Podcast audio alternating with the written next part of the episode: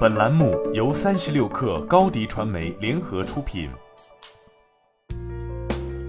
本文来自界面新闻。魔芋是不少人吃火锅、麻辣烫时的必点食物，而凭借热量低、遇水膨胀和饱腹感强等特点，它也成为了常见的代餐成分之一。在零食领域，包括卫龙、元气森林、良品铺子等都先后推出了魔芋相关产品，又进一步让魔芋的认知度提升。魔芋流行也带动了产业链上各家公司的发展。近日，湖北一致魔芋生物科技股份有限公司的 IPO 申请获北交所受理，若进展顺利，一致魔芋有望成为 A 股市场魔芋第一股。这家成立于2007年的公司，曾于2016年11月7号挂牌新三板，目前显示停牌状态。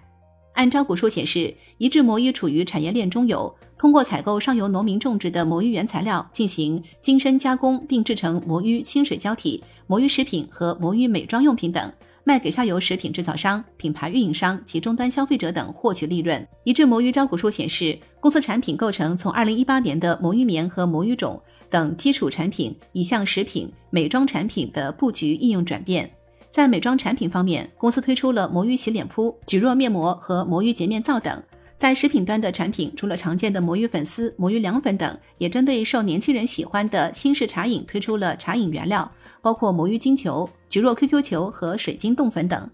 二零一九至二零二一年，公司营业收入三点六六亿元、三点七九亿元、五点零一亿元，对应净利润分别为三千八百五十一万元、四千四百三十六万元、五千九百二十七万元。营收持续增长的同时，但营收结构并未太大变化。其中，魔芋粉的营收占比超过八成，而魔芋食品营收占比不到百分之十。另外，虽然魔芋作为食材本身有低热量等特点，但是魔芋深加工品则不一定靠健康取胜。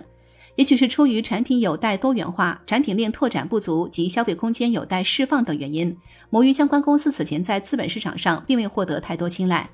一致魔芋自成立以来，一直未收到机构的投资。直到二零一六年末，在新三板挂牌，才陆续有了融资，投资方为公众股东，融资金额未透露。在招股书中，一致魔芋也提到，公司目前融资渠道以银行借款、股东投资为主，融资渠道单一。除了一致魔芋外，魔芋领域相关公司如四川新兴成名、湖北强森魔芋、上海北联生物等也相对低调，并未见谋求上市的消息。一致魔芋能否如愿敲开 A 股大门，还有待观察。不过，如果未来能打造更多元、性价比和功效性更强的魔芋相关产品诞生，或许能助推其在资本市场有所斩获。